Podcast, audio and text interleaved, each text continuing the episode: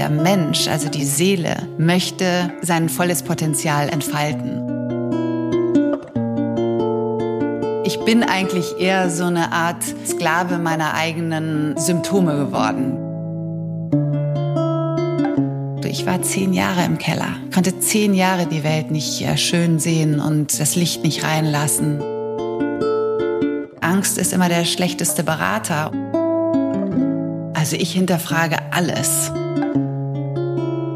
Begrüße Sie herzlich zu einer neuen Folge meines Podcasts Gespräche über Wandlung. Heute bin ich zu Gast bei der Bewusstseinsaktivistin Kimberley Steb in ihrem Zuhause auf Mallorca, einer Finca aus dem 16. Jahrhundert, umgeben von 10 Hektar Land und vielen Tieren. Hallo, liebe Kimberley. Hallo, liebe Tanja. Du bist 1969 in Hilden bei Düsseldorf geboren, Sternzeichen Jungfrau. Deine Mutter Sandra Lee ist Amerikanerin, Jahrgang 43 und war ein berühmtes internationales Model. Deinen deutschen Vater lernte sie in den 60er Jahren auf einer Weltreise in Spanien kennen. Sie verliebten sich und voller Leidenschaft und Euphorie folgte sie ihm nach Düsseldorf. Sie heirateten und bekamen dich. Deine Mutter liebte das freie Leben und nahm dich auch sehr oft mit auf Reisen. Drei Jahre lang lebtest du fast mehr auf Ibiza als daheim in Deutschland. Als du neun Jahre alt warst, hat sich deine Mutter in den Münchner Unternehmer Jürgen Stör, dem Enkel des Gründers der Firma Schmidt Spiele, verliebt, verließ deinen Vater und zog mit ihrem künftigen zweiten Ehemann nach München. Dich hat sie damals nicht mitgenommen, weil sie das Gefühl hatte, sie wollte dich nicht entwurzeln, weil du hattest deine geliebten Ponys, warst dann im Ponyclub und warst irgendwie so verbunden mit allem, dass sie dir das nicht antun wollte. Erst zwei Jahre später, als du dann in der fünften Klasse sitzen geblieben bist, hat sie sich äh, doch umentschieden, hat sich gedacht, ach, die hole ich jetzt mal doch besser wieder hier zu mir. Hatte sie tatsächlich geglaubt, dass das bayerische Schulsystem ein Ausweg wäre aus deiner Schulmisere oder hatte sie einfach nur sehr große Sehnsucht nach dir? Also ich glaube, dass meine Mutter nie an meiner Intelligenz gezweifelt hat. Also das äh, hat man ja immer so gesagt, das bayerische Abitur, die bayerische Schule ist so viel strenger. Daran lag es jetzt gar nicht. Also sie hätte mich nie unfähig gefühlt, das Abitur oder die Schule nicht zu schaffen. Ich glaube, es war eher auch der Schutz, mich ähm, näher bei sich zu haben. Einfach auch da die Struktur noch mal ein bisschen mehr äh, im Vordergrund zu haben. Hm. Also das war ähm, aber auch doch sicherlich ein bisschen ja die Sehnsucht, sein Kind wieder bei sich zu haben. Du bist ja ein Einzelkind. Sie hatte ja nicht noch andere Kinder bekommen. Und äh, ich glaube, das ist ja auch ein ein, äh, also ich könnte mir das vorstellen, ich habe selber zwei Kinder, es schon, erfordert ja schon viel Größe auch, dass sie dich bei deinem Vater gelassen hat. Hm. Ja, also ich hatte ein ganz, ganz tolles Verhältnis zu meinem Vater und meine Mutter, weil sie eben auch so freiheitsliebend ist, nach wie vor, hat das so gewählt, dass sie wusste, dass wenn ich in Düsseldorf bleibe bei meinem Vater mit den Pferden, mit meiner Umgebung, dass das erstmal das Richtige war. Natürlich, ganz bestimmt hat sie Sehnsucht nach mir gehabt und äh, ich war ja dann schon elf oder zwölf. Da war dann auch ihre Beziehung schon zwei, drei Jahre alt ne, mit Jürgen und äh, vielleicht da auch so ein bisschen mehr stabil wieder. Die sind ja auch ganz viel gereist, waren viel segeln, sind viel in der Welt äh, umhergereist. Da war es natürlich für meine Mutter vielleicht auch ein bisschen praktischer, dass ich äh, gut geparkt noch war. Aber es war bestimmt beides. Ne? Auf der einen Seite, dass sie mich vermisst hat und auf der anderen Seite, dass es wahrscheinlich für mich besser ist, mhm. in eine doch mehr Familienstruktur da noch mal reinzukommen. Es wurde ja dann in München nicht viel besser mit deinen Schulleistungen. Im Gegenteil, umso älter du wurdest, umso rebellischer bist du geworden, bist sogar zweimal von der Schule geflogen und erneut sitzen geblieben. Dein Stiefvater legte ja sehr viel Wert auf eine gute Schulbildung und setzte irgendwie alles daran, dass du dein Abitur schaffst. Das der stimmt. letzte Ausweg war dann in der 11. Klasse eine Privatschule in München. Aber auch dort bist du nur angeeckt und hast sich auch immer wieder ziemlich so angelegt mit den Lehrern. Du warst die mit der großen Klappe. Also zumindest warst du verschrien als die mit der großen Klappe. Alle waren total genervt von dir, also alle Lehrer. Und eines Tages solltest du anscheinend äh, ja zu deiner Deutschlehrerin, mit der du besonders viel Ärger hattest, gesagt haben, dass dein Vater reich genug sei, also dein Stiefvater reich genug sei, sie von der Schule zu schmeißen. Nun drohte dir, dass du zum dritten Mal von der Schule fliegst und damit deine Schullaufbahn also wirklich endgültig beendet sein würde. Du bist aber nicht geflogen und hast dort auch dein Abitur gemacht. Wer hat dich denn damals aus dieser prekären Situation gerettet? Ja, also hm, ich habe die Schule da nicht zu Ende gemacht, aber ich bin in dem Jahr gerettet worden, nämlich von meiner Geschichtslehrerin. Also es war nicht so, dass mich alle Lehrer gehasst haben oder nicht gemocht haben. Es haben einige wichtige ähm, Lehrer mit mir oder ich mit denen ein Problem gehabt. Und das war eigentlich eine Kombination aus, dass ich nicht verstanden habe, was sie mir beibringen wollten, egal ob das jetzt Mathe oder Physik oder so war, was eh schwierig für mich war zu verstehen. Mhm. Aber der Charakter ganz oft von den Lehrern war unfair. Er war ganz oft einfach so, dass ich gesehen habe, dass sie andere Schüler nicht richtig behandelt haben oder unfair uns allen gegenüber waren. Und da habe ich halt immer meinen Arm gehoben, habe gesagt, ähm, hören Sie, das haben Sie jetzt nicht ganz so richtig gesehen oder gemacht. Und äh, das ist so ein bisschen wie so, also langsam, ähm, die Mühlen malen langsam. Ne? Also ich habe sie im Prinzip oft zur Weißglut gebracht, ohne wirklich großartige, böse Sachen zu machen. Immer wieder so ein bisschen mit dem Finger auf sie gezeigt und habe gesagt, das hast du falsch gemacht, hier hast du was nicht richtig gemacht. Und da gab es aber Lehrer, die hatten einfach von meiner Energie äh, heraus ähm, ein ganz, ganz herzliches Verhältnis zu mir, ein ganz, ganz tiefes Vertrauen auch. Und da war ich dann auch immer gut in der Schule. Ich hatte immer eine Eins in Geschichte und hatte auch andere Fächer, wo ich sehr, sehr gut war. Und es war immer die Kombination von, wer unterrichtet und wie bringt er den Stoff rüber. Und da war ich dann halt oft nicht konform. Und so als ich dann auf einmal gehört habe, ich fliege von der Schule, das war ja eine Privatschule, wo es dann kein anderes Gymnasium mehr gibt, welches dich nimmt, äh, wenn man da jetzt rausfliegt. Und ich war, wie gesagt, in der elften Klasse und ich weinte wie ein Schlosshund, weil ich ja schon geflogen bin. Mein Direktor damals oder der Direktor sagte, na ja, du sagst, du hast das nicht gesagt, weil es ist noch nicht mal in meinem Vokabular. Ich würde nie auf die Idee kommen, einem erwachsenen Menschen zu sagen, dass ich Macht hätte, ihn von der Schule zu schmeißen oder so. Das äh, ist gar nicht in meiner, in meinem, meinen Gedanken. Und das war halt unfair. Es war gelogen. Und dann sagte der Direktor, also ich könnte bleiben, wenn sie sagen würde, sie hätte gelogen. Und dann habe ich gesagt, das wird sie ja nie zugeben. Also sie wird nie zugeben, dass sie gelogen hat. Und dann sagt sie, ja, sagte er, aber ich muss ihr jetzt das Vertrauen schenken, dass sie recht hat, du musst gehen. Und so habe ich dann, es war eine, ähm, eine Ganztagsschule, es war gerade Mittagspause und ich war mir eigentlich bewusst, dass der ganze, die ganzen Schüler beim Mittagessen waren. Und dann habe ich natürlich in dieser Schule angefangen zu heulen. Und ich kann mich noch erinnern, es halte nur mein Weinen in diesem ganzen Raum. Und auf einmal stand meine Geschichtslehrerin da und da erzählte ich alles. Und dann guckte sie mich nur an und nahm mich an die Hand und hat mich wie so ein kleines Kind hinter sich hergezogen und ging zu der Deutschlehrerin, die das ja gesagt hat, und klopfte an ihre Tür. Die machte die Türe auf und dann sagte sie, ich war zwar nicht dabei, aber ich kenne die Kim. Sie hat vielleicht eine große Klappe, aber sowas hat sie noch nie gesagt. Und ich würde meine Hand dafür ins Feuer legen und du musst das revidieren. Und auf einmal ist sie in Tränen ausgebrochen und hat einfach nur gesagt, Sie hat so ein schlechtes Gewissen, dass sie das gemacht hat und gelogen hat, aber sie wusste nicht, wie sie mich loswerden äh, kann. Und deswegen hat sie das einfach nur erfunden. Und ja, sie wird zum Direktor gehen und sagen, dass sie, dass sie gelogen hat. Und so durfte ich dann noch mal dieses halbe Jahr bleiben mhm. und bin aber dann von der Schule gegangen, weil ich dann äh, die Aufnahmeprüfung ins Nymphenburger Gymnasium gemacht habe und habe äh, das dann geschafft und habe dann die letzten zwei Jahre da mein Abitur gemacht.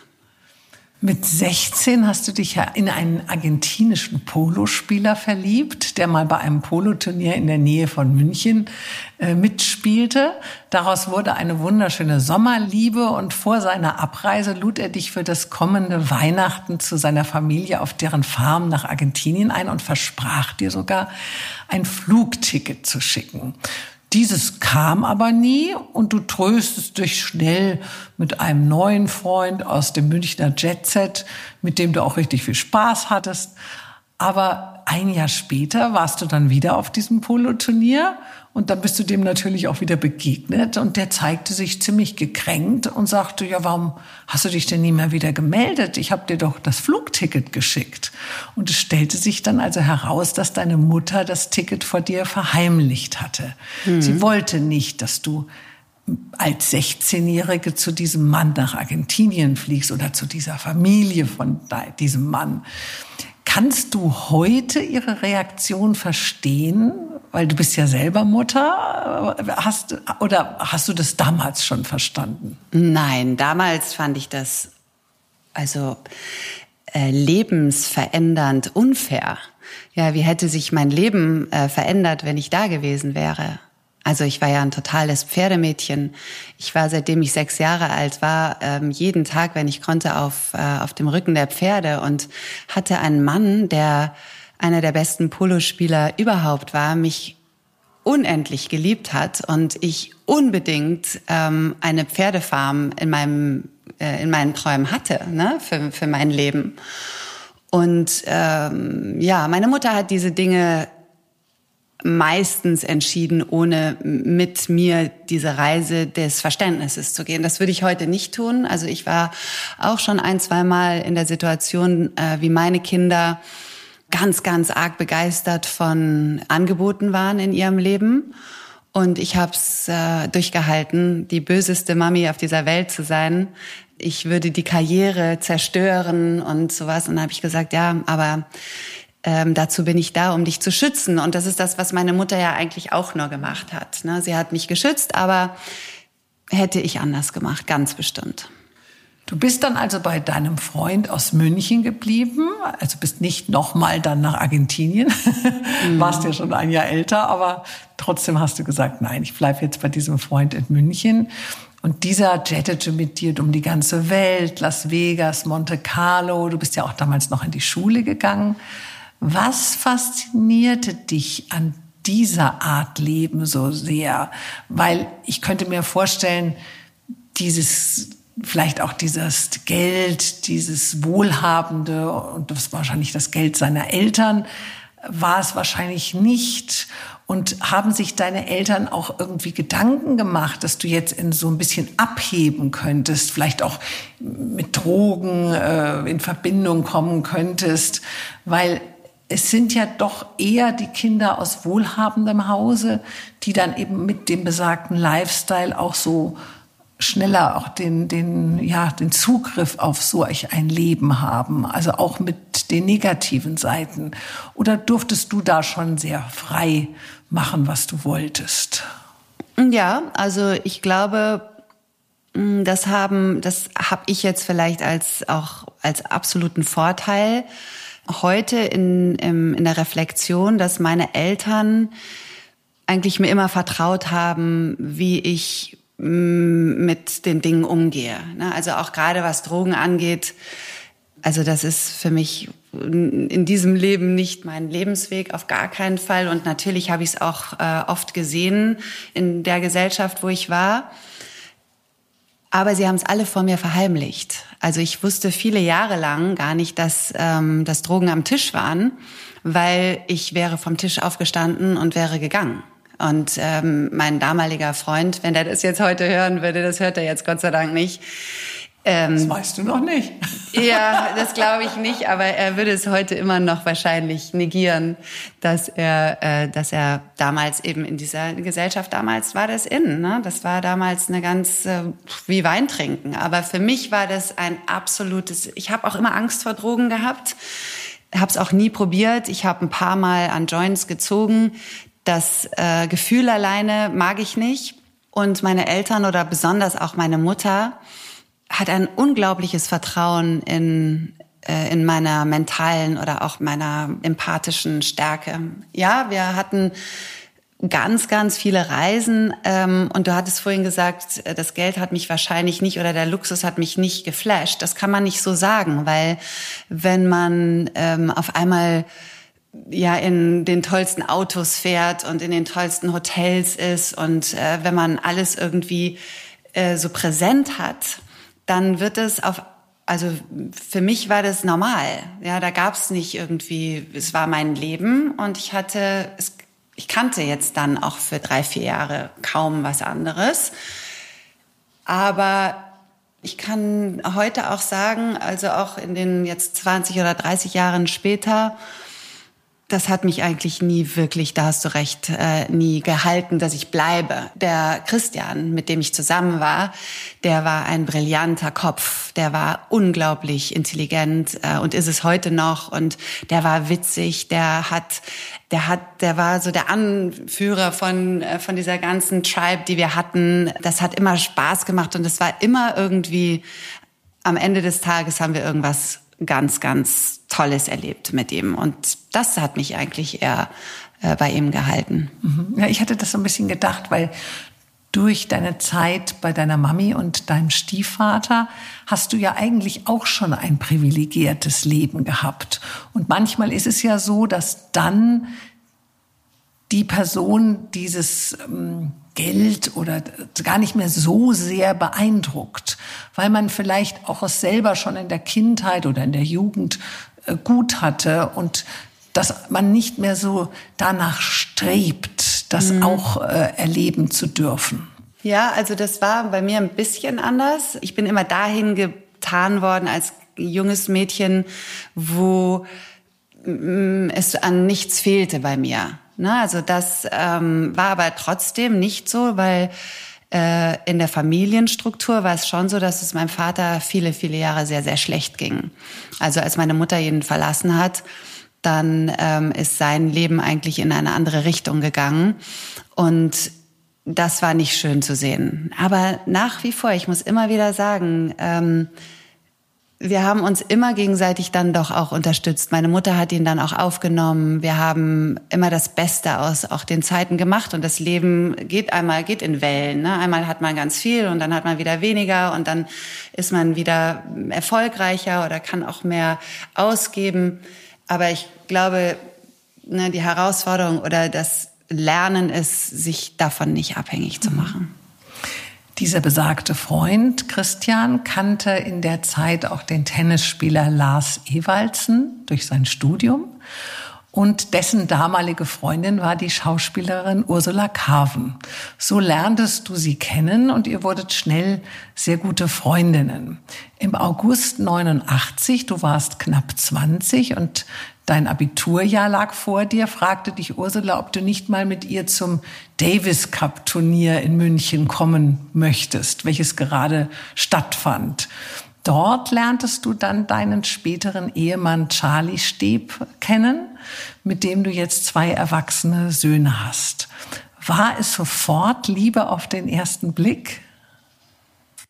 Ähm, absolut war es ähm, eine Liebe zu seiner Leidenschaft, die er mir gezeigt hat, die ein junger Mensch, ja, vor allen Menschen zeigen kann, dass da etwas ist. Ich kann Tennis spielen und da sind 20.000 Leute, die zuschauen gegen damals John McEnroe und Agassi und das äh, darin habe ich mich verliebt.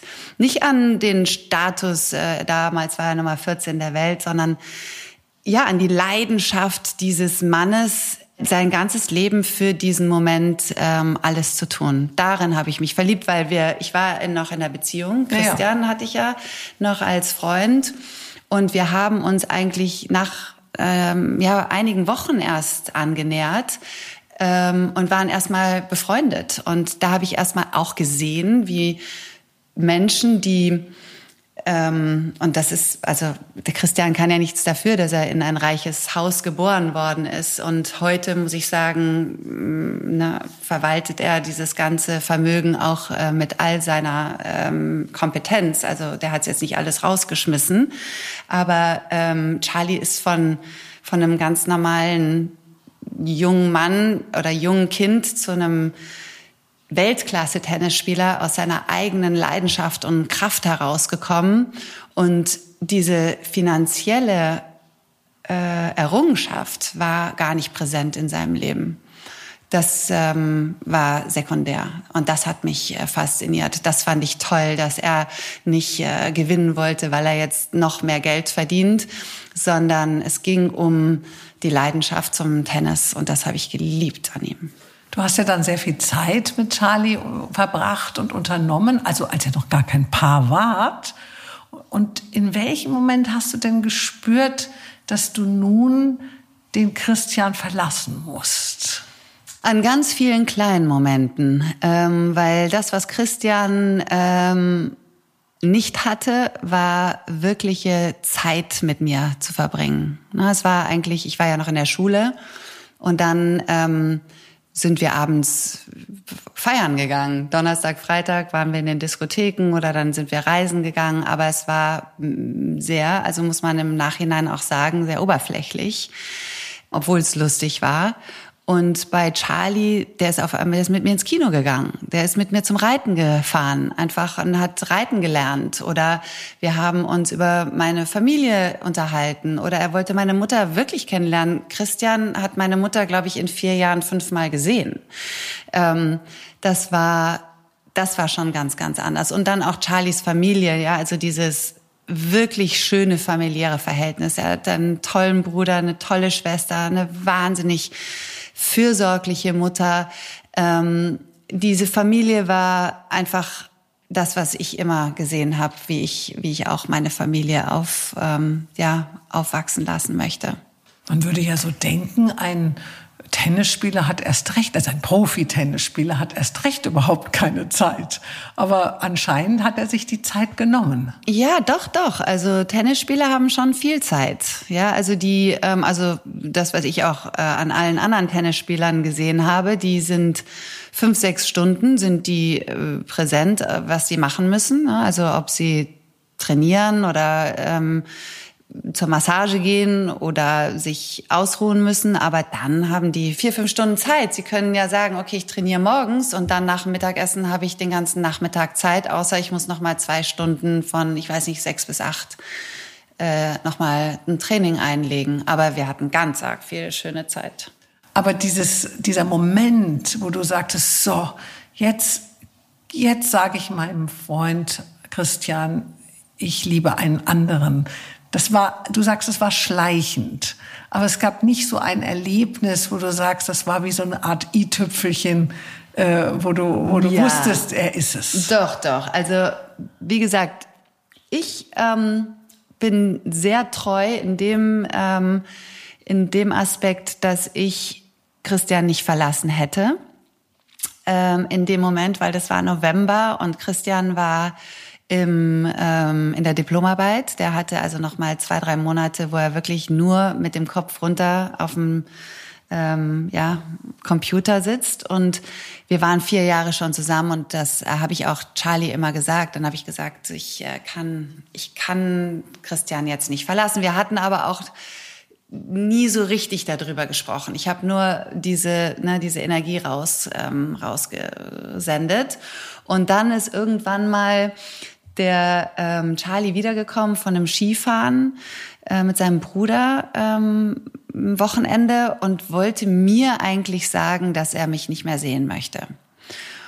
Und an dem Wochenende hat Christian mit mir Schluss gemacht.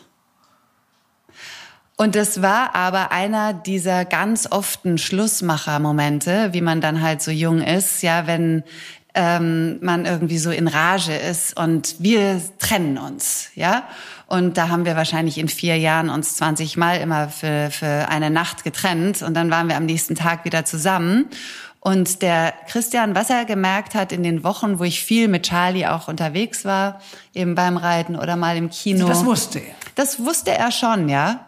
Aber ähm, wie gesagt, ich war ja auch so, also so treu oder er, da, da, da er, er hätte sich niemals vorstellen können, dass ich ihn verlasse für einen Tennisspieler, ja.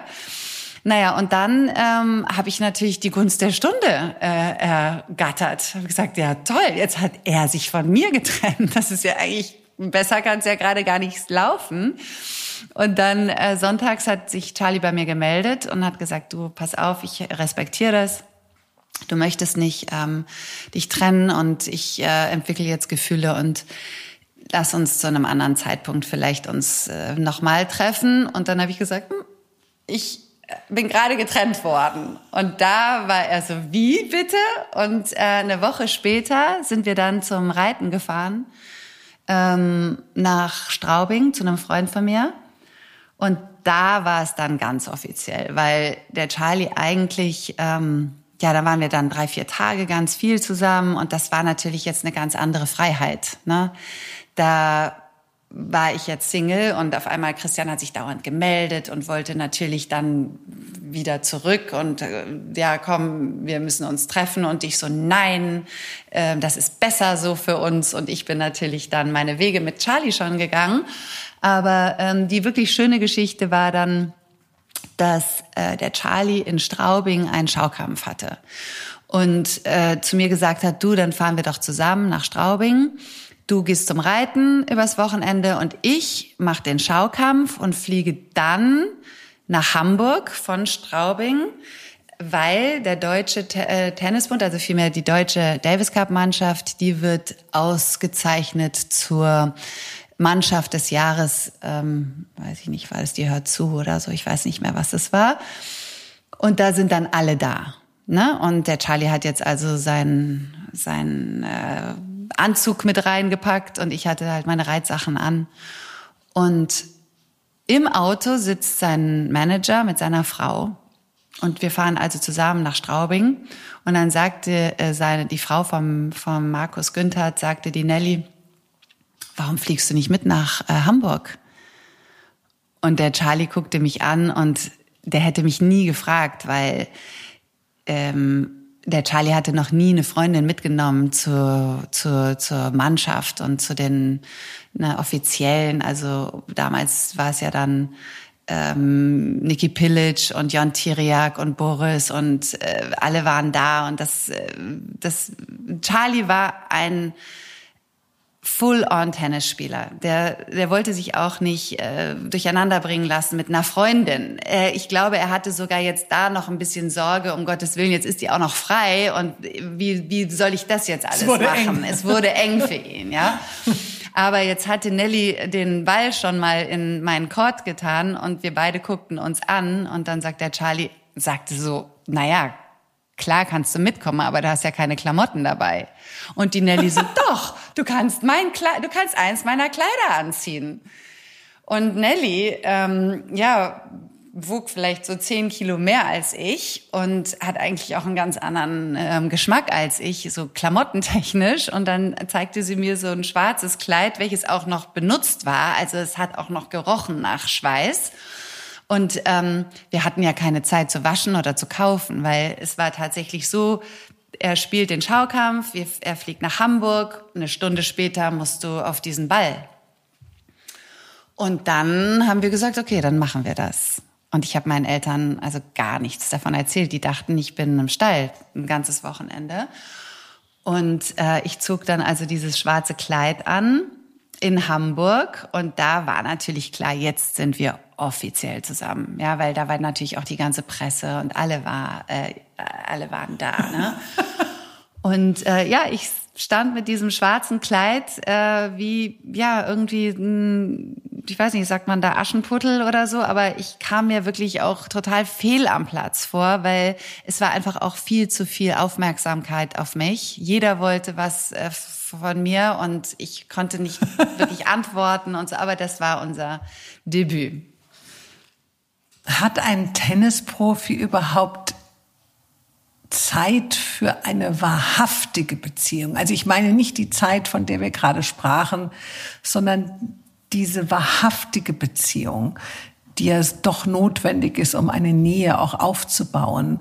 Muss nicht Tennis die große Liebe sein und immer Priorität haben?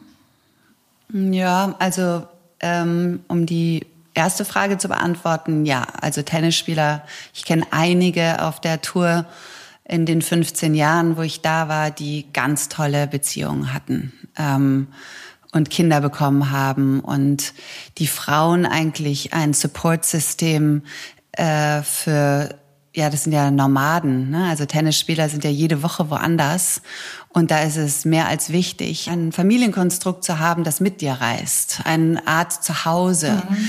Und da gab es einige tolle also mir fällt da jetzt gleich Karen und ähm, Alex Antonitsch ein, die heute, äh, gestern hat sie mir auf Band gesprochen, dass sie Großeltern werden. Ähm, und ich bin eher schwanger gewesen wie sie und jetzt kriegt ihr Sohn ein Baby. Ja, also so lange hält diese Beziehung und die sind ähm, ganz wunderbar. Oder auch damals Karel Novacek mit Maya. Aber Charlie hatte nie Angst, dass er vielleicht durch die Leidenschaft zu dir und die Liebe und die Zeit vielleicht doch schlechter doch, Tennis spielen könnte. Doch, doch. Und das war ähm, am Anfang weiß man ja nicht, ob sich das jetzt wirklich lohnt, ne? mit einer Beziehung wirklich auch so ernsthaft äh, die Welt zu bereisen und sich auch, sage ich mal, zeitlich so äh, ja so zu involvieren, dass da vielleicht äh, die Energie fürs Tennis dann fehlt es hätte ja sein können, dass wir nur ein halbes Jahr zusammen sind oder ein mhm. Jahr oder ne, also das das ja, oder dass man sich passt. verliert in dieser Liebe, dass man auf einmal ja. nicht mehr den Fokus so sehr auf dieses Profitum legen kann. Ja gut, aber das sind ja natürlich dann doch auch äh, Menschen, ne? das sind ja doch auch Leute, die oder auch Männer in dem Fall jetzt, äh, die viele viele Jahre auf die Tour gehen. Das bedeutet dann Abstinenz für immer oder ne, also das ist ja wirklich wirklich auch schwierig für einen für einen Profisportler diese Entscheidung dann eben auch nicht zu treffen mit jemandem ganz eng zusammenzukommen, weil sie Angst haben, dass das andere dann flöten geht oder die Aufmerksamkeit. Und wir hatten das, ähm, wir hatten das gleich nach eineinhalb Jahren. Wir waren zusammen, wir hatten unsere erste Wohnung und ähm, jetzt bellt meine kleine, kleine Happy. Soll er da mhm. rein? Nee. So. Die, nee, die will nicht rein. Ähm, da waren wir gerade eineinhalb schon Jahre fest zusammen und auch echt glücklich. Es war also, ne, ich war ja noch in der Schule, ne? also Charlie war viel unterwegs, aber wenn er da war, war das toll. Und es war so unser erstes äh, gemeinsames Zuhause. Und wirklich aus dem Nichts heraus, ja, kommt der Charlie eines Tages nach Hause. Wir hatten uns weder gestritten noch irgendwas war. Da sind wir zum ah, in die Küche gegangen. Wir haben gekocht, glaube ich, sowas, und wir setzen uns zum Essen hin. Und dann sagt er, er zieht aus nächsten Monat. Und dann gucke ich ihn an und dann sage ich, was meinst du, du ziehst aus? Und dann sagt er, ja, er hätte schon die Telefonrechnung äh, gecancelt und äh, ja, jetzt müsste man den Mietvertrag jetzt auch auflösen. Er zieht zurück nach Stuttgart. Und wir sind jetzt auch nicht mehr zusammen. Und dann habe ich ihn angeguckt und dann habe ich gesagt, woher kommt das? warum? Ja, ich habe das alles überhaupt nicht verstanden. Dann sagt er, ja, ich bin jetzt, ich glaube, er war dann Nummer 60 der Welt, also innerhalb von zwölf Monaten irgendwie 50 Plätze äh, runtergefallen. Und dann sagt er, ja, an irgendwas muss es ja liegen. Ich weiß nicht, ob es an dir liegt, aber ähm, ich muss jetzt alles so verändern, wie es vor, vor zwölf Monaten war, weil eins von denen muss es sein. Und ähm, das tut mir leid, dann bist es halt jetzt auch du. Und dann habe ich gesagt, also das macht ja, also ich meine, heute, ehrlich gesagt, verstehe ich mehr denn je seine ähm, Ausschlussverfahren. Ja, ist ja eigentlich ganz schlau. Aber ich habe ihm dann abends bis nachts nochmal gesagt, du, es gibt auch noch ein Herz und es gibt auch noch irgendwie eine Verbindung, die man vielleicht auch noch mit integrieren kann in ähm, eine Karriere, die ja auch mehrere Jahre geht, um sich auch da nochmal nach oben zu entwickeln. Und ich werde auch alles dafür tun. Und das war eigentlich auch das, äh, meine Stärke. Ne? Also, dass ich äh, viele, viele Jahre sehr, sehr gerne äh, sein Support war. Mhm. Und das äh, hat ihn, glaube ich, auch dazu bewogen zu bleiben. Er blieb ja dann ein Paar und äh, die glitzernde Tenniswelt der 90er Jahre wurde so ein bisschen wie dein Zuhause. Am Tag deiner Abiturprüfung bist du sofort danach nach Wimbledon geflogen, um bei Charlie sein zu können und um ihn dort zu unterstützen. Aber es regnete in Strömen, alle Spieler mussten warten und so verbrachtest du vier Tage am Stück beim Backgammon spielen mit den Stars der Tenniswelt, wie zum Beispiel Boris Becker, der ein sehr enger Freund von dir wurde. Dein Abitur hattest du irgendwie ganz vergessen, bis dein Vater anrief und dir sagte, dass du leider durchgefallen bist und jetzt ins Mündliche müsstest. Du bist dann natürlich zurückgeflogen und hast gelernt wie eine Wahnsinnige. Charlie verlor in Wimbledon gegen Boris und du musstest also in München ins Mündliche. Hattest du bei einem solchen Leben an der Seite eines erfolgreichen Tennisspielers überhaupt noch Lust auf Abi, überhaupt noch Lust auf eventuelles Studieren und hast du dein Abi dann geschafft? Ja, ich habe das Abitur dann geschafft, aber auch da wieder, weil jemand mir geholfen hat.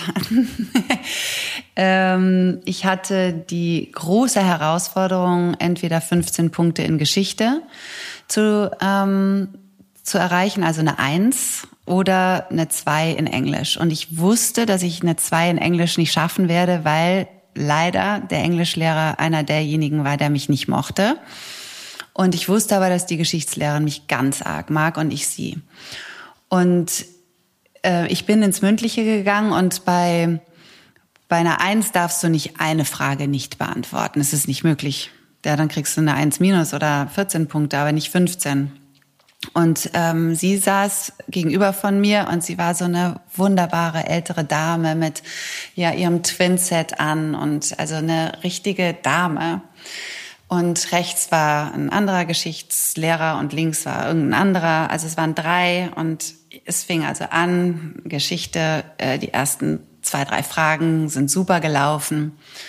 Und sie war sichtlich nervös, weil jetzt war ich auch schon 20. Ne? Ich war ja jetzt nicht mehr jung.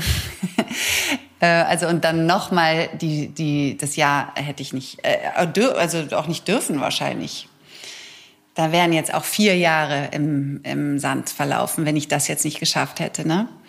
Naja, auf jeden Fall, die vierte Frage war, wer wählt den Parlamentarischen Rat?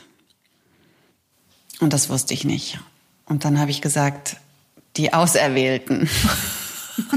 Sehr klug. ja, das ist ja schon mal was. Und sie guckte mich an kippelte mit ihrem Stuhl nach hinten und sagte mir ein, die Länder. Aber und natürlich sag, nicht laut, sondern nein, mit dem Mund, einfach nur die Länder. Aha.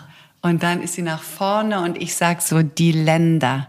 Und dann sagt sie, naja, Gott sei Dank hast du das noch äh, gewusst. Also die anderen beiden Lehrer haben es nicht gemerkt. Haben es nicht gemerkt und dann eine Stunde später, äh, ich saß auf, ähm, auf dem Boden und äh, habe gewartet auf mein Resultat und sie lief nur an mir vorbei, hat mich noch nicht mal eines Blickes gewürdigt und hat nur zu mir nach unten geschaut und sagte zu mir, mach das nie mehr mit mir. Die hat wahrscheinlich in ihrem Leben noch nie eingesagt, ja. Aber ähm, ja, das liebe ich natürlich an äh, den ganzen Geschichten, wo man eben diese Hilfe von diesen Engeln bekommt. Und ja, so habe ich dann äh, mein Abitur geschafft. Wir haben ja vorher kurz von dieser Tenniswelt und von diesen ganzen Menschen gesprochen, die du dort kennengelernt hast. Und äh, Boris Becker ist ja ein enger Freund von dir. Ich glaube, er ist auch immer noch ein enger Freund von dir. Ähm, und er ist auch der Patenonkel, glaube ich, eures ältesten Sohnes, habe ich zumindest gegoogelt. Und Charlie ist der Patenonkel seines Sohnes Noah. Ähm, wenn ich fragen darf, besuchst du ihn manchmal im Gefängnis?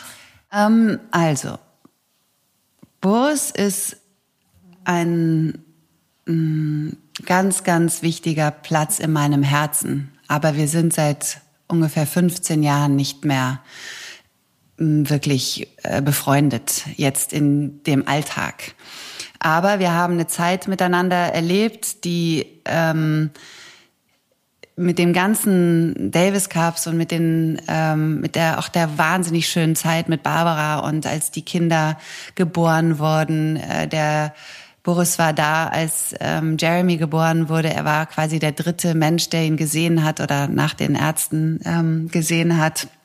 Und uns, wir haben so viele schöne Zeiten miteinander erlebt, egal ob das Australien oder Paris, Geburtstage und äh, auch wirklich ganz, ganz ehrliche Gespräche und nicht nur die tolle Tenniswelt, sondern da waren ja auch ganz arg viele Herausforderungen, mhm. auch gerade auch für Boris ähm, als dann auch wirklich einer der berühmtesten Menschen auf dieser Welt. Mm, und diese, diese Erinnerung trage ich ganz feste in mir drin. Und da kenne ich einfach jemanden, den es vielleicht jetzt heute im Moment sichtbar nicht äh, so wirklich zu sehen gibt ähm, in seiner Entwicklung in den letzten 15 Jahren. Aber Mm, ich liebe seine Kinder und sein, äh, meine Tür ist immer auf für auch Veränderungen. Ich weiß, wie es mir ging vor 15 Jahren. Ich möchte heute mit mir nicht tauschen, wie mein Leben war vor 15 Jahren. Ähm, und deswegen glaube ich einfach an den Prozess, äh, Dinge Zeit zu geben, wenn sich vielleicht wieder was ändert. Und nein, ich besuche ihn nicht im Gefängnis. 1993 haben Charlie und du dann geheiratet. Du warst erst 24, er 26. Ein Jahr später, 94, kam euer Sohn Luke zur Welt. Auch mit Kind hast du Charlie weiterhin im Tenniszirkus begleitet. Aber er war sehr oft verletzt, konnte diesen Höhepunkt seiner Karriere 1990 als Nummer 14 der Weltrangliste nie mehr so wirklich übertreffen und erklärte 96 dann seinen Rücktritt, wurde Turnierdirektor und gründete eine Vermarktungsagentur. Bereits 1997 äh, war er Mitbegründer des Vereins Clean Winners, mit dem er inzwischen über 600 Kinder aus sozial schwachen Familien unterstützt und gefördert hat. 99 wurde dann euer zweiter Sohn Jeremy geboren. Wie ging es dir denn in dieser Zeit seiner beruflichen Wandlung? Hattest du auf einmal einen ganz neuen Mann? Ja, also wir alle hatten auf einmal eine neue Phase, die eingetreten ist. Ich bin Mutter geworden. Ähm, das war auch für mich eine große, große Umstellung. Ich habe manchmal gesagt, äh, ich werde gerade ins 18. Jahrhundert zurückkatapultiert von der Freiheit, die man auch irgendwie vorher hat. Ne? Man geht schlafen, wann man will, man isst, wann man will, man was auch immer macht, was man will. Und auf einmal ist da jemand, der äh, einen zeitlich einfach auch ganz arg fordert. Ähm, Babys wachen nachts auf oder sie werden krank oder man, ich habe das ja auch nicht gelernt. Ne? Ähm, aber ähm, diese parallele Umstellung war schon eine große Herausforderung für uns. Und trotzdem haben wir sie super gemeistert. Ich meine, wir haben Vater und Mutter und Kinder, war einfach eine ganz, ganz, ganz schöne äh, Viersamkeit. Das kann ich einfach gar nicht anders sagen. Ich will sie nicht missen. Ähm, was ich doch auch erkannt habe generell an ähm, Profisportlern, das ging Charlie nicht anders, ist, was passiert danach? Und du hattest mich vorhin mal gefragt, ähm, ob überhaupt noch Zeit ist als Tennisprofi für eine Freundin. Es ist für eine Beziehung. Eine Beziehung, ne? Also eine wahrhaftige Beziehung. Eine wahrhaftige Beziehung. Aber wo es wirklich keine Zeit mehr wirklich gibt, ist für die Öffnung von ganz anderen ähm, Interessensgebieten. Ne? Also äh, wie funktioniert ein Unternehmen zum Beispiel? Wie funktioniert wirkliches Teamwork? Ja, wenn man ähm, ein Einzel ja. Sport macht, dann ähm, ja hat man vielleicht ein Team, aber das supportet dich ja. Ne? Das ist vielleicht, sage ich mal, in ähm, Mannschaftssportarten dann doch auch noch mal anders. Aber wenn ich was verändern wollen würde, und das war schon bevor Charlie aufgehört hat, Tennis zu spielen, weil also mal davon abgesehen, ob man jetzt wirklich finanziell ganz gut dasteht nach einer Karriere. Ähm, viele tun 20 Jahre ihres Lebens in einen Sport rein, ohne wirklich über das danach wirklich auch nicht nur nachzudenken, sondern auch sich vorzubereiten. Warum kann man nicht auch studieren zum Beispiel? Also oder ähm, ja, also was was ich auch zum Beispiel immer geliebt habe, wenn äh, John McEnroe oder auch Yannick Noah oder Mats Wielander, die haben dann abends die Gitarre rausgeholt und haben dann abends äh, im Hotel irgendwo in Jamaika haben wir dann ähm, Konzerte von denen gehört. Und das war einfach äh, die die Leidenschaft zu auch etwas anderem zu entwickeln. Und ähm, da bin ich wirklich zwiegespalten heute. Und das habe ich auch mit meinen Kindern haben wir versucht anders zu machen, weil besonders der Luke wollte Tennisspieler werden.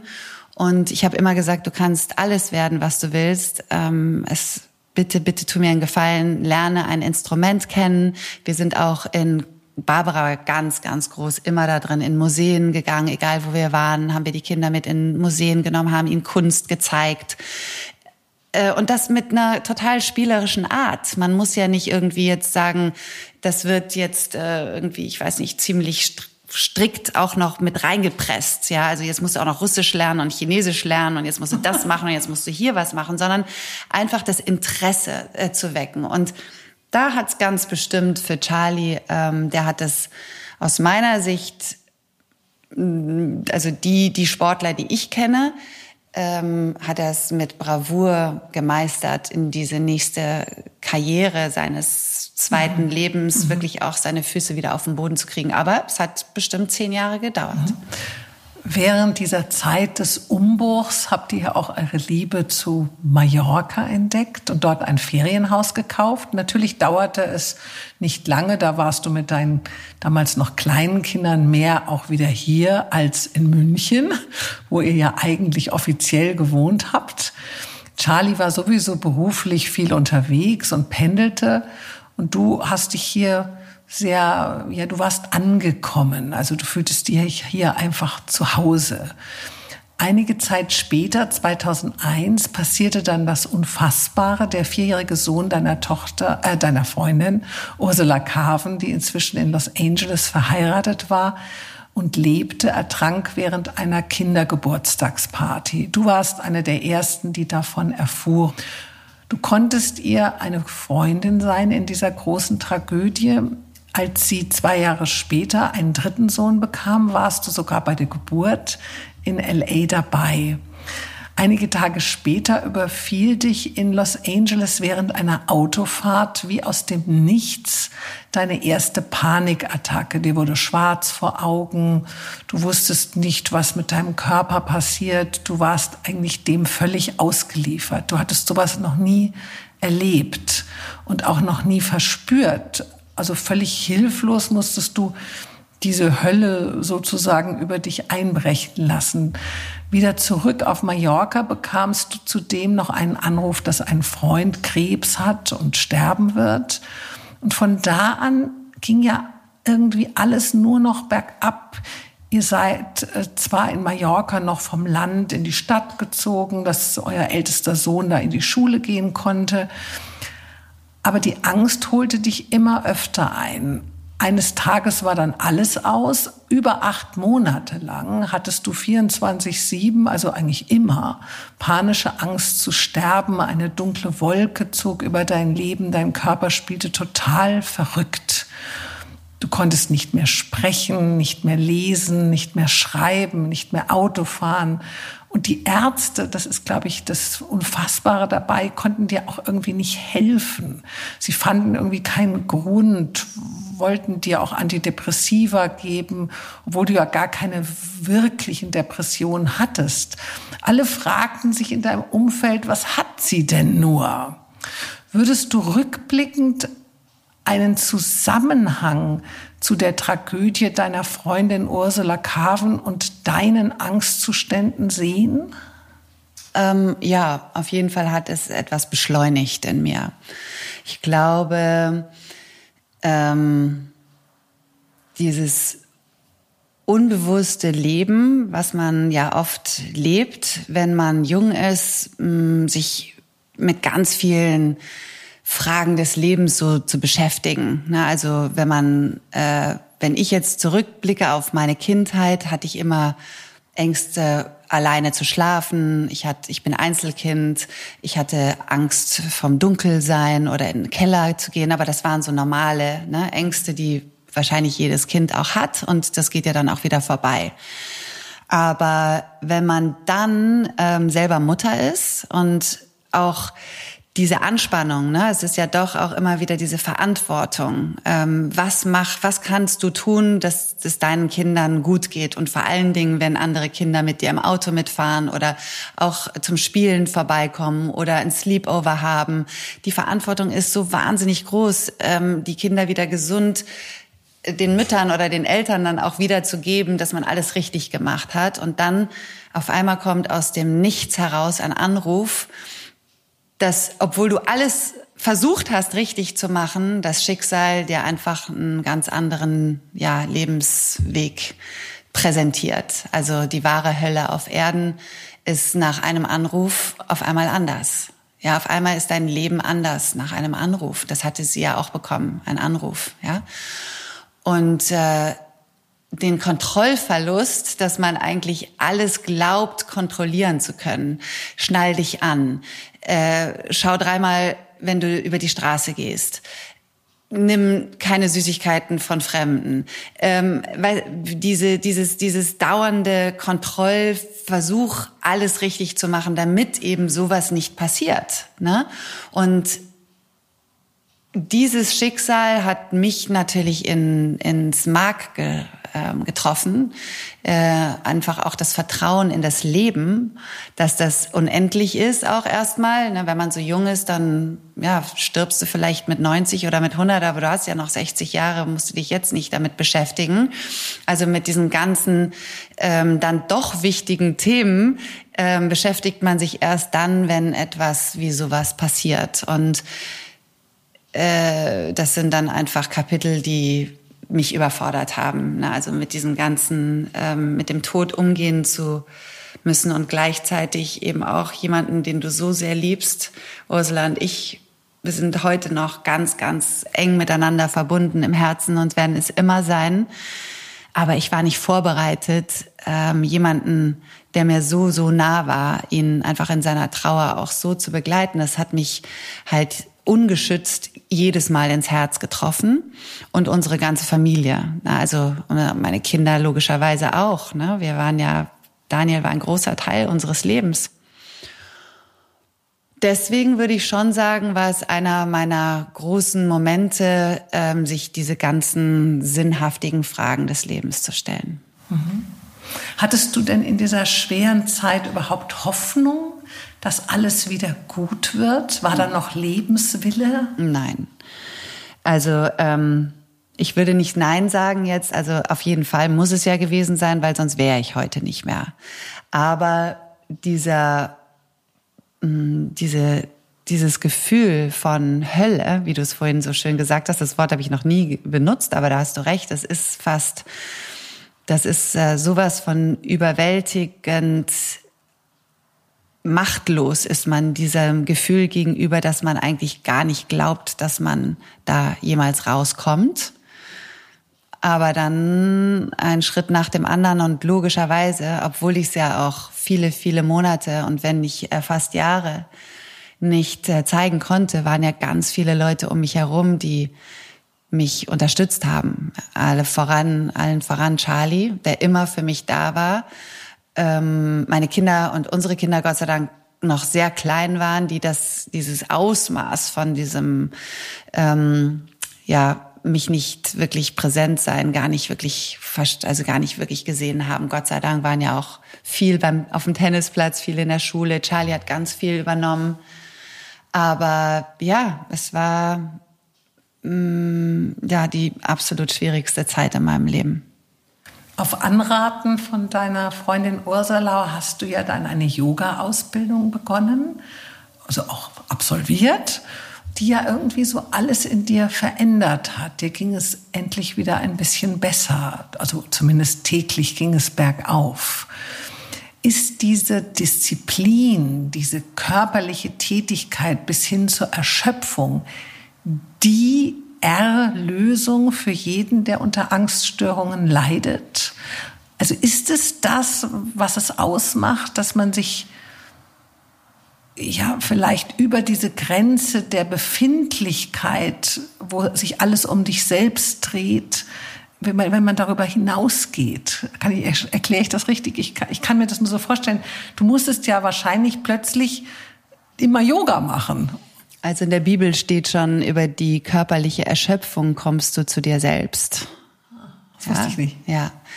Ähm, würde ich so sagen, es ist der erste Schritt. Ne? Also ich glaube, ähm, egal ob es jetzt Yoga ist oder vielleicht auch die die alten ähm, die alten asiatischen äh, Künste wie ich weiß nicht auch Karate oder alles das was äh, was im Prinzip dieses dieses Körper-Geist Gefüge zusammenbringt hilft erstmal den Organismus zu beruhigen. Ne? Also das ist so wie wenn ähm, du jemanden jetzt siehst, der, der Angst hat, dann sagst du atmen, atmen. Mhm. Ne? Das ist ja erstmal das Erste, was wir tun müssen, ist äh, länger ausatmen. Ja, und da hilft Yoga absolut. Also ich würde sagen, das war absolut meine einer meiner einer meiner Rettungen. Davor hatte ich aber allerdings ähm, und das möchte ich noch dazu sagen, hatte ich Biofeedback für ein halbes Jahr schon gemacht, bevor ich überhaupt Yoga angefangen habe, weil ich hätte damals mit Yoga nicht anfangen können in der schlimmsten Phase. Mich zu bewegen und da jetzt ähm, ja mein Körper zu bewegen, da war ich wäre ich nicht fähig gewesen, zu, auf gar keinen Fall. Und äh, Biofeedback ist eben eine Methode, wo man überall angeschlossen wird an äh, Hirnfrequenzen, an Hirn, äh, an Muskelspannungsgeräten, an Herzmessgeräten. Ähm, und man kann dann über den Computer sehen, wie dein Ist-Zustand ist. Und mit Atemtechniken siehst du, wie sich dein Energiesystem entspannt. Also das Feedback bekommst du nicht durch ein Gefühl, weil ganz oft ist es so, dass wenn du Angst hast, auch das erste Entspannungsgefühl du nicht wahrnimmst, weil die Kraft oder die Macht der Angst viel zu groß ist. Aber siehst du, dass eine Nummer zum Beispiel sagt, so, und jetzt schlägt dein Herz, ich weiß nicht, sage ich mal, 70 Mal die Minute, aber wenn du atmest, dann vielleicht nur 40 Mal die Minute. Und wenn das passiert, dann entspannt sich auf einmal dein, deine Venen und dann auf einmal wird's dir warm und auf einmal werden deine Muskeln weicher und auf einmal merkst du das und dann auf einmal denkst du wieder was und ähm, kriegst wieder Angst und auf einmal geht wieder diese Zahl hoch und dann kannst du wieder atmen. Also du wirst so zu einem ähm, so ein Sisyphus-Arbeit ist das, ne? Wie du dann anfängst, dich dich in diesem Equilibrium zu behalten, wie es dann anfängt, besser zu werden. Und das habe ich mal erst mal vier, fünf Monate gemacht und gleichzeitig aber auch ein Frequenz ähm, gehört, bestimmt drei, vier Stunden am Tag, äh, welches ich eben nicht verstanden habe, welche Information mir aber dann im Unterbewusstsein suggeriert hat, dass ich mich entspannen kann. Und das waren dann meine ersten Helferschritte. Und dann, als ich Yoga anfing und wir durch die Atmung dann mit dem, mit den Übungen wusste ich ja, dass mit dem Computer mir das auch schon gezeigt worden ist, dass wenn ich das tue, dann passiert das und das. Ja, das hat, das war der erste Schritt der Entspannung. Ja, auf jeden Fall. Also ich würde sagen, es ist nicht ähm, ein Allheilmittel, weil es gibt ja Gründe, warum man Angst hat. Ne? Also sich mit dem Tod zu beschäftigen oder mit Verlustängsten oder mit Verlassenwerden oder mit ähm, den generellen Fragen, wo kommen wir her und wo gehen wir hin, das ist das, was das Bewusstsein braucht, um sich zu wirklich zu entspannen, also um wirkliche Neutralität in unserem Energiesystem walten zu lassen. Also kann man nicht so verallgemeinern und einfach sagen, okay, pass mal auf, ah, du hast jetzt äh, Angststörungen, du hast Panikattacken, dann beweg dich einfach den ganzen Tag. Also so leicht ist es nicht. Viele Leute leben ähm, von einem Tag zum anderen genau so. Ja, also ich würde sogar behaupten, dass ein ganz normaler Office-Job, äh, die Leute, die dann abends noch zum Joggen gehen, die machen das einfach nur, um ähm, die die ja, also die Tension, die, die, die Anspannung, Anspannung im Kopf und im Körper loszuwerden. Und dann atmet man. Und dann auf einmal kommt mhm. dieses Gefühl von, oh, Entspannung, ja. Ähm, der eine trinkt einen Wein, der andere geht in die Sauna, der andere geht in die Badewanne. Alles das, was entspannt, ist toll. Aber wenn dann die Entspannung mal präsent ist, sich dann mit den Themen zu beschäftigen, warum etwas gekommen ist, das ist der nächste Schritt. Ursula entschied sich dann ja 2005 mit ihren beiden Söhnen von LA nach Mallorca zu ziehen, auch um mehr in deiner Nähe sein zu können und dir bei deinen Angststörungen zu helfen. Dort angekommen, schlug sie dir vor, doch gemeinsam ein Yoga-Zentrum oder ein Yoga-Studio zu eröffnen, was ihr dann auch tatet und äh, welches auch sehr erfolgreich lief. Leider kam es zu Unstimmigkeiten mit einem der Investoren und somit musstet ihr wieder schließen. Als Ursula dann nach sechs Jahren von Mallorca nach Berlin zog, lerntest du auf ihrer Abschiedsparty einen sehr charismatischen Heiler kennen.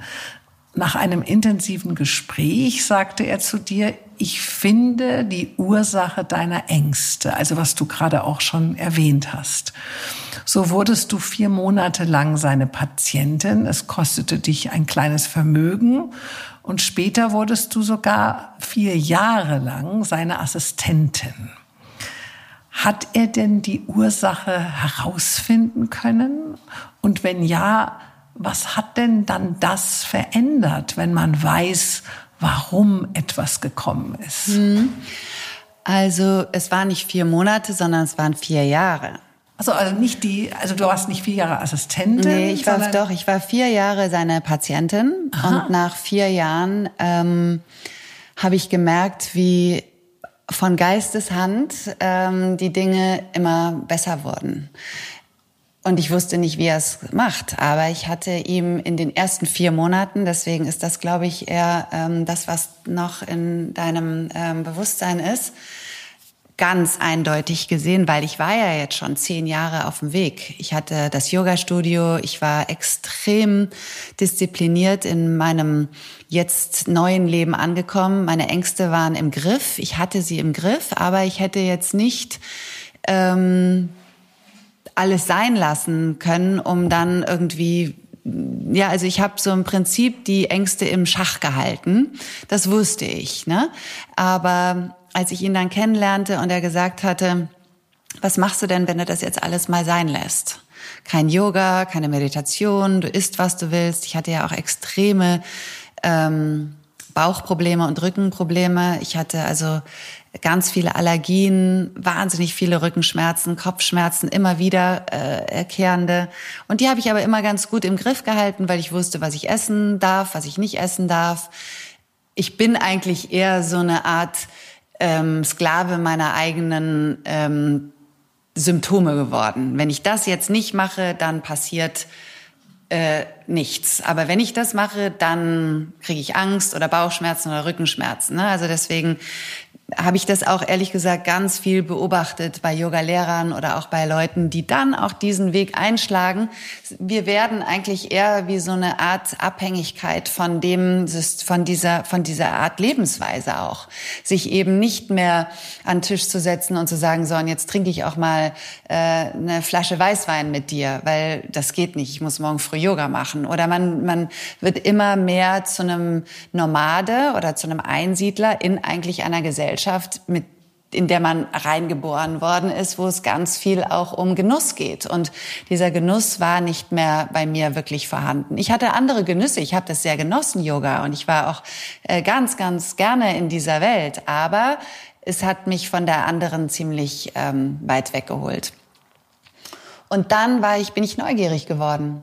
Ich wusste, ähm, dass es sowas gibt wie äh, Fernheilung und ich wusste, dass es gibt, ähm, also man kann ja ganz viele Bücher lesen, ne? also und gerade auch die äh, alten ähm, Heiler oder die alten Kulturen auf dieser Welt, die mit Energiearbeit oder dann auch wenn wir in die neuere Zukunft gucken bei Tesla oder wie sie ja Quantenenergie und Quantenphysik heute eben auch in der wissenschaftlichen Verifizierung uns einfach zeigen, dass das funktioniert, was wir tun, dass die Macht unserer Gedanken Realität entstehen lässt und auf der einen Seite Krankheit, aber auch auf der anderen Seite Heilung. Aber wie geht das? Ne? Und dann habe ich also vier Monate, habe ich gesagt, okay, jetzt mache ich kein Yoga, keine Meditation, ich esse, was ich will, ich trinke, was ich will. Und das war natürlich für mich wie... Lass dich gehen. Genau, ich lasse mich jetzt gehen. Ich kann machen, äh, weiß ich. Und er hatte dann alle zwei, drei Tage, hat er ähm, mir diese Art Energie geschickt. Und auf einmal sind diese Dinge besser geworden und meine Familie hat es gesehen und ich habe aber nichts getan. Ich persönlich habe auch äh, nicht gewusst, was er aus meinem Unterbewusstsein rausnimmt. Ähm, was natürlich auch zur Folge hat, dass da auch kein Learning dahinter ist. Also ich bin heute natürlich jetzt auch zehn Jahre weiter, dass ja, ich glaube, man muss als ähm, kranker Mensch oder als Mensch, dem geholfen werden soll, nicht alles wissen, was in der Vergangenheit aufzulösen ist. Ja, weil ganz oft ist es so, dass das Unterbewusstsein ganz bewusst uns vor alten Blockaden oder Traumata schützen will und uns eben da nicht reingucken lässt. Und das ist aber etwas, was man ähm, lernen kann. Das kann jeder lernen, wie, ähm, wie man das Unterbewusstsein erreichen kann. Dann habe ich eben nach ungefähr vier Jahren habe ich ihn gefragt, ob er mich äh, bildet in seiner in seiner äh, Kunst. Das hat er dann, ich glaube, das haben wir zweieinhalb, drei Jahre war dann die Bildung. Und ich bin aber dann wieder zurückgekommen zu Yoga, Meditation, zur äh, Sinnhaftigkeit, zur Fragestellung, wie funktioniert diese Welt, wie funktioniert eigentlich der Organismus Mensch, ja, wie ist er in der Kombination mit der Natur zu sehen? Und das hat mich immer fasziniert und mich wachsen lassen, anstatt dass man jetzt sagt, man räumt jetzt mit der Vergangenheit nur auf und jetzt kann ich wieder äh, hoch die Tassen äh, machen ähm, und mein, sag ich mal, doch auch sehr oberflächliches Leben ja, weiterleben da glaube ich heute dran, dass es ganz wichtig ist, dass der, dass der Mensch, also die Seele, möchte sein volles Potenzial aus, äh, aus entfalten. Und das geht aus meiner Sicht aus Begeisterung, Neugier und sich wirklich an diese göttliche Anbindung eben wieder erinnern. Und ja, deswegen ist es eine Kombination. Ja, das Alte aufräumen, aber dann eben auch warum sind wir überhaupt hier auf dieser Welt? Du, ihr habt ja dann einen kurzen Abstecher gemacht oder einen längeren, ich glaube vier Jahre zurück nach Stuttgart, weil dein Mann auch ein bisschen wieder zu seinen Wurzeln mal zurück wollte. Du warst nicht sehr glücklich, hast dann auch noch mal deinen Sohn begleitet nach Amerika, deinen Älteren. Ähm, aber irgendwie am Ende bist du dann doch wieder hier angekommen. Dein Mann und du, ihr habt euch dann, nachdem die Kinder aus dem Haus waren, getrennt ähm, ist diese Rastlosigkeit und damit verbundene Heimatlosigkeit eine Last oder eine Lust für dich? Also hast du das genossen, auch dieses immer mal hier und mal da und mal in der Wohnung und in dem Haus und also du, du bist ja schon viel rumgekommen. Ja, also ich habe gelernt, ähm, dass es nicht Rastlosigkeit ist, sondern es ist nur dann Rastlosigkeit, wenn man vor etwas wegläuft. Was ich ganz bestimmt viele Jahre gesucht habe, waren ja Wurzeln. Ne? Also wenn, ne, wenn ich jetzt an die erste, an das erste Haus in, äh, in Arta denke, auf Mallorca. Das war unser erstes Haus, was wir ähm, was wir gekauft hatten und wo ich die Bäume meiner Kinder eingepflanzt habe und wo alles irgendwie so war, wie wir es uns vorstellten. Und ich, als wir das dann verkauft hatten, ähm, ganz, ganz äh, traurig war, weil das eben schon, so wie du es vorhin gesagt hast, so eine Art Sehnsucht nach zu Hause ist. Äh, und durch meine Kindheit und alles das, da, da könnte man jetzt denken, ähm, und das habe ich auch lange so gelebt, dass ich das irgendwo etablieren möchte weil ich es als Kind nicht hatte. Aber ist es dann wirklich auch mein, meine Bestimmung? Da ähm, ist, das ist nämlich ein großer Unterschied. Nur weil ich etwas nicht hatte als Kind, heißt das, dass es besser gewesen wäre, wenn ich es gehabt hätte. Und muss ich es jetzt haben, damit ich mich finde?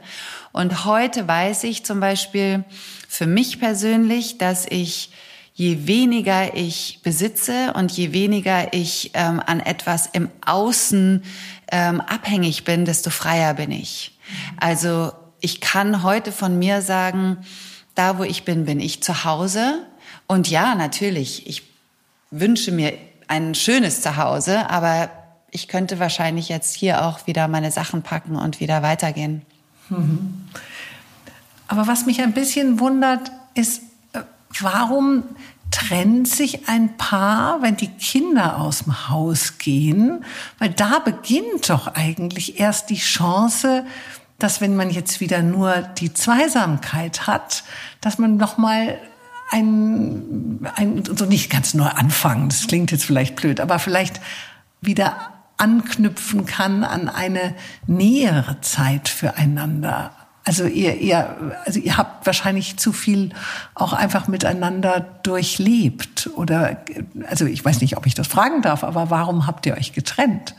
Ja, ich glaube, dass die, ähm, die Angststörung, die ich hatte, ähm, und dann auch der so extreme, zeitlich aufwendige Lebensweg mich so weit weggebracht hat von unserem eigentlichen Zusammenleben.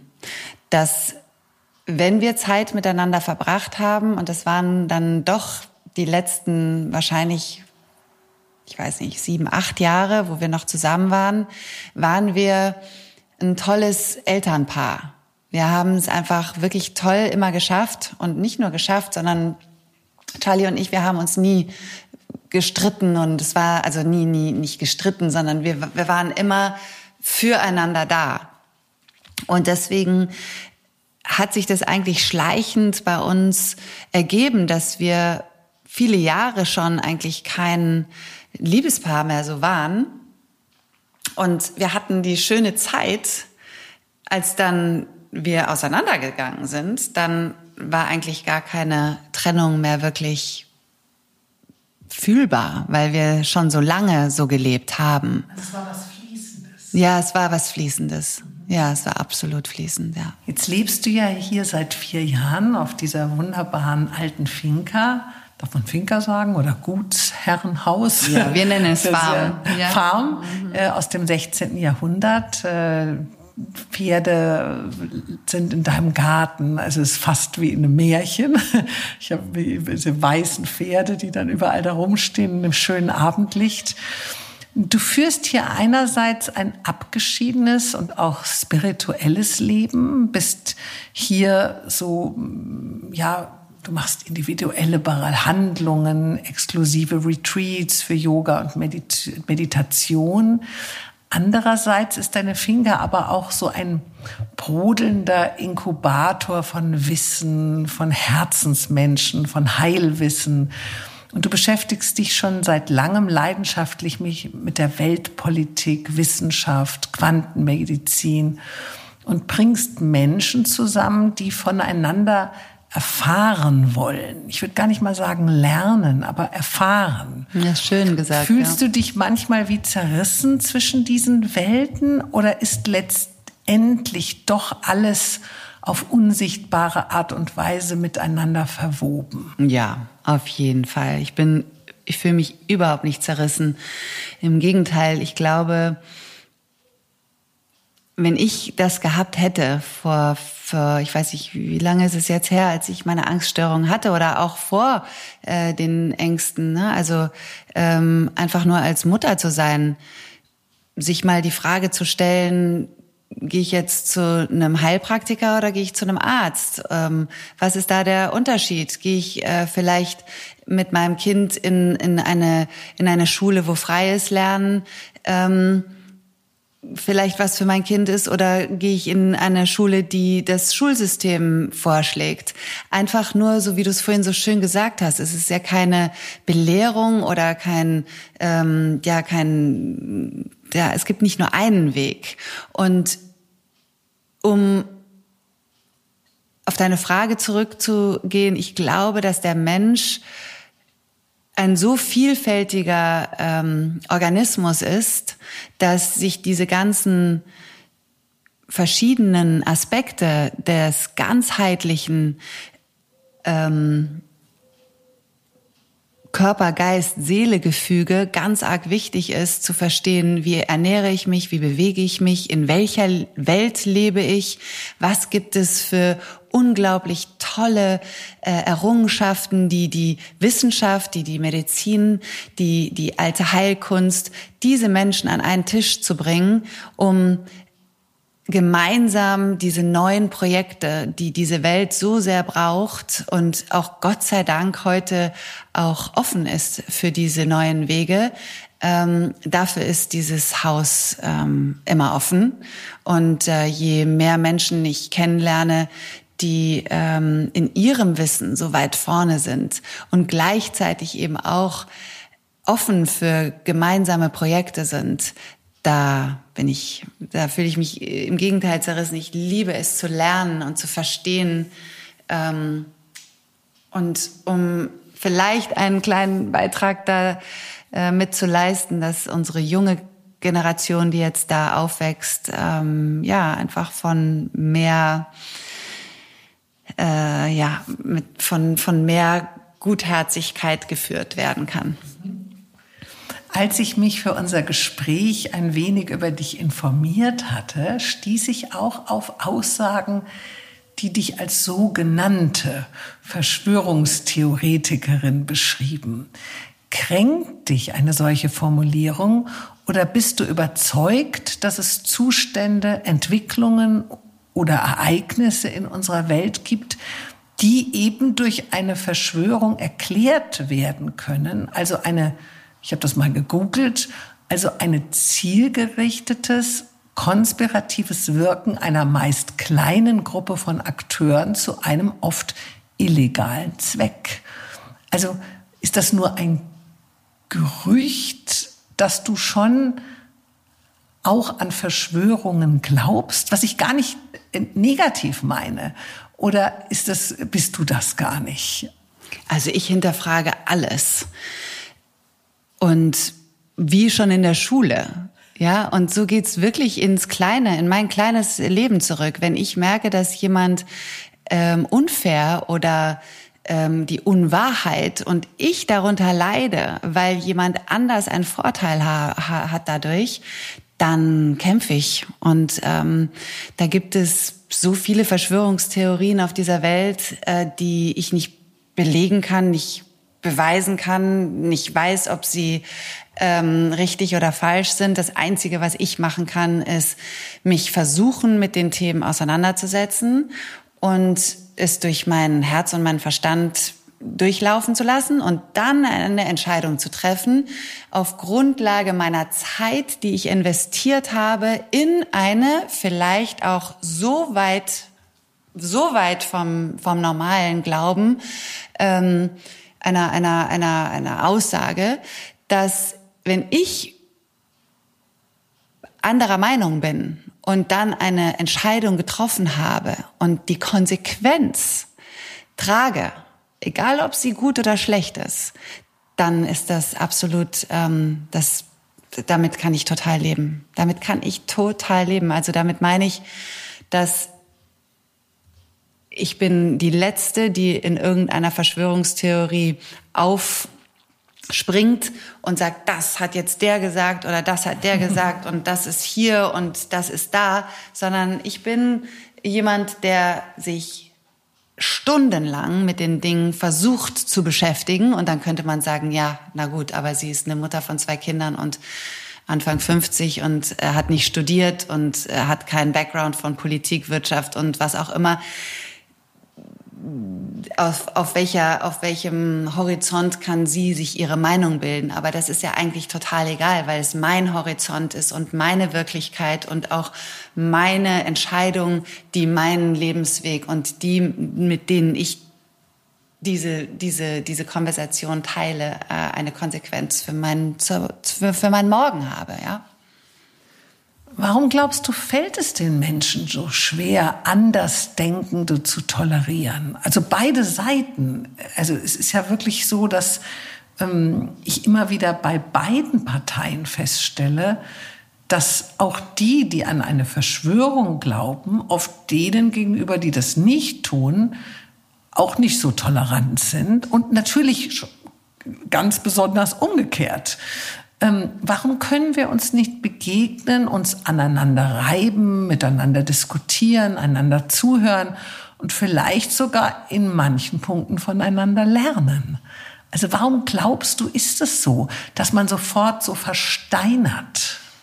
Oh, das hat so viele, ähm, so viele Antworten in einer Frage. Aber ähm, einmal glaube ich, dass auch ich ähm, in einer Welt aufgewachsen bin, wo ich extrem vertraut habe einem System und auch es nicht hinterfragt habe und auch nicht verstanden habe. Ne? Also es, es fängt ja schon bei einer normalen Ibuprofen an, äh, die man nimmt.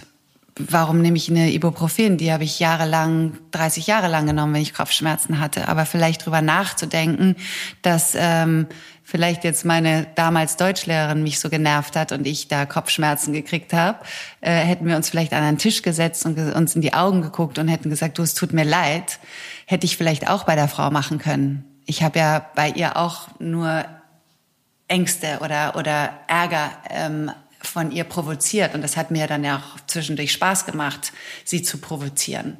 So und ähm, diese Konfliktlösungsgeschichte, die fehlt uns in unserer Gesellschaft, weil wenn wir uns, und das ist was, was ähm, ich rausgefunden habe erst über viele Jahre, wenn wir uns jetzt zum Beispiel zum Mittagessen treffen mit zwei, drei, vier Freundinnen am Strand und wir haben einen schönen Abend oder einen schönen Tag und ich hau jetzt eine auf den Tisch und sag und übrigens diese äh, Theorie habe ich jetzt gelesen und die müssen wir jetzt besprechen und keiner hat dazu Lust, weil jetzt haben wir ja im Moment einen schönen Tag. Ja, wir nehmen uns nicht die Zeit, dass wir einfach sagen, lass uns doch einmal im Monat für einen Tag oder zwei uns treffen und uns wirklich vorbereiten auf eine, auf eine, auf eine konstruktive und auch investigative und auch Verständnis ähm, für den anderen aufbauende Konversation und zu sagen, okay, du bist jetzt da in deiner Wahrnehmung. Ich bin hier mit meiner Wahrnehmung, aber was uns beide verbindet, ist, dass wir diese Welt in eine bessere führen wollen. Und ähm, davon gehe ich jetzt mal aus, dass die meisten Menschen das wollen. Ja? Ähm, und da habe ich einfach für mich, für mich einfach äh, der, die, die, die, die, der größte Grund ist, wir nehmen uns diese Zeit nicht mehr und wir versauen uns, Entschuldigung das Wort, aber wir verderben uns die schönen Momente, wo wir uns abends mit den Freunden treffen und auf einmal kommt jemand und äh, spricht, spricht jetzt über, was auch, über, keine Ahnung, über irgendein Thema, ähm, welches einfach belastend ist. Und wenn man da nicht irgendwie den Raum für schafft, wird es, glaube ich, schwierig. Und das andere ist ähm, aus meiner Sicht ein reines, und das hört sich jetzt vielleicht auch ähm, ja nicht so sympathisch an, aber es ist wahrscheinlich auch ganz oft das nicht zugeben wollen, dass man vertraut hat und sich jetzt in einer Misere befindet und zugeben muss, dass man sich mit den Dingen vorher vielleicht nicht beschäftigt hat. Und dann lieber sagt, ich habe es jetzt halt ja, gemacht oder nicht gemacht oder ist mir oder oder auch viele Leute, die sagen, also ich kann jetzt nicht anfangen, mich mit Politik zu beschäftigen. Und was, wem soll ich denn vertrauen? Wem soll ich denn zuhören? Soll ich jetzt, keine Ahnung, in diese Medien gehen oder soll ich jetzt den Medien, zu, ähm, den Medien vertrauen?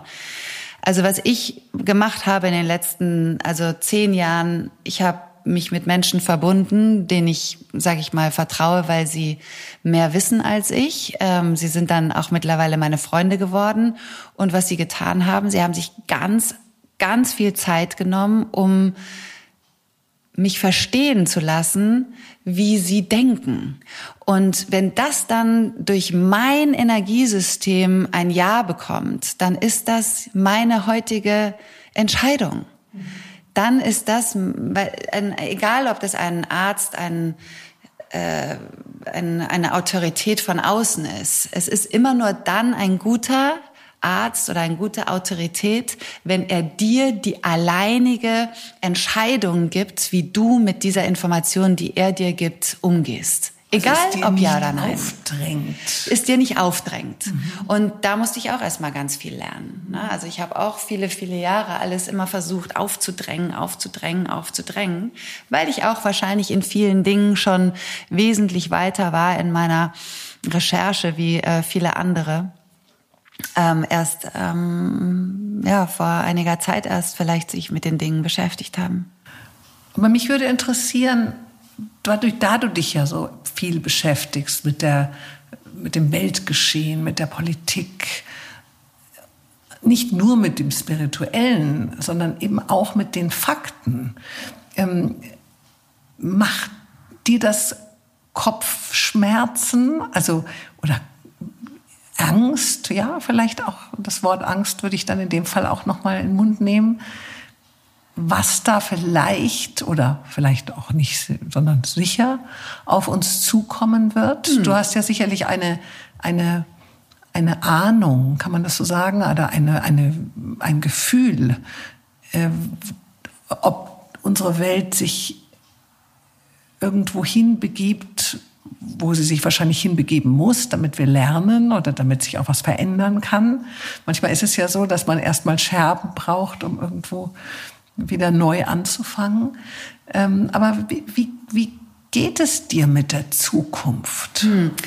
Also ich glaube, ohne, also das Wort Spiritualität ist natürlich auch so ein ähm, ja sehr viel benutztes Wort, welches ähm, auch schon viele viele Menschen davon fernhält, sich mit diesem zu beschäftigen, weil man hat immer nur gehört, oh je, da musst du jetzt äh, Körner essen und ähm, du darfst nicht mehr erfolgreich sein und du musst dein Haus verkaufen und du musst ähm, im Wald leben oder in Indien irgendwo ähm, mit Gurus orange Sachen anziehen und und und und das ist mal auf jeden Fall gar nicht so ähm, in keinster Weise. Ich möchte auch das Wort Spiritualität für mich nicht in, in mein Leben ähm, sehen, dass ich spirituell bin, sondern ich habe einfach ein Herz, ich habe Empathie und ich ähm, versuche so gut wie möglich diese Welt äh, zu verstehen, um sie in eine bessere zu führen. Und ich glaube, damit kann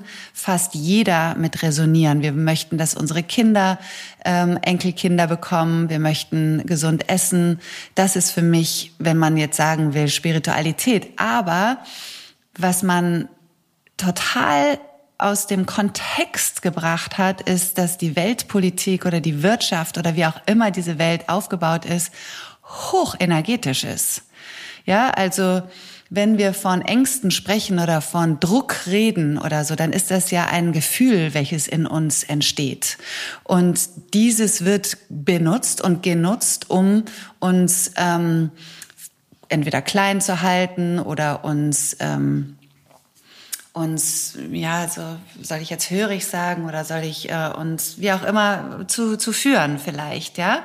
Also äh, es ist eine Energie, die genutzt wird oder benutzt wird, um ähm, mit Ängsten die Dinge äh, oder auch Lügen, ja, so wie bei mir in der Schule, Schule auch, ja, oder äh, die Wahrheit nicht sagen oder so. Ne? Das sind ja, das sind ja hochenergetische und sehr, sehr ähm, schlaue Mechanismen, die da stattfinden.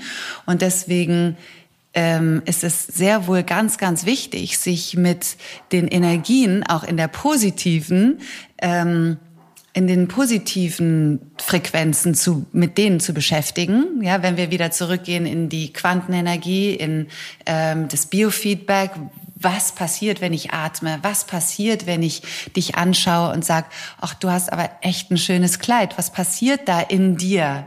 Dann sagst du, Mensch, es war so ein schöner Tag. So und das ist ähm, die also ich glaube, Rudolf Steiner hat es mal gesagt, wer die Spiritualität vor der Politik und der Wirtschaft, von der Wirtschaft und der Politik trennt, so lange wird es Kriege geben. Wir sind in einem hochspirituellen Umbruch heute, ja, wo die Menschen wieder zurückgehen in ihr Herz, zurückgehen in eine Füreinander anstatt ähm, voneinander leben. Was kannst du für mich tun, damit ich es für dich tun kann auch? Das sind die Energien, die tatsächlich Heilung schaffen für uns selber als Individuum, ähm, aber auch für diesen Planeten. Wir sind in einem hoch, hoch energetischen Akt gerade, der gerade dabei ist, zu, äh, im finalen Akt zu äh, sich äh, auszubreiten. Auf jeden Fall. Und ich habe nur, ich habe nur ähm, positive Gefühle zu dieser Zeit, die da jetzt kommt. Weil, wenn ich mir überlege, ich hatte gerade vorgestern einen Freund von mir hier, dem es gar nicht gut geht und ähm, ihm geht's jetzt vielleicht seit zwei Jahren nicht gut. Und dann habe ich gesagt, du, ich war zehn Jahre im Keller. Ich konnte zehn Jahre die Welt nicht äh, schön sehen und ähm, das Licht nicht reinlassen. Und wenn man dann auf einmal mit Menschen zusammenkommt, die diese Fähigkeit haben und dafür ist dieses Haus da. Ähm, so viele schöne Begegnungen von Menschen, die herzöffnend ähm, mit, aber nicht nur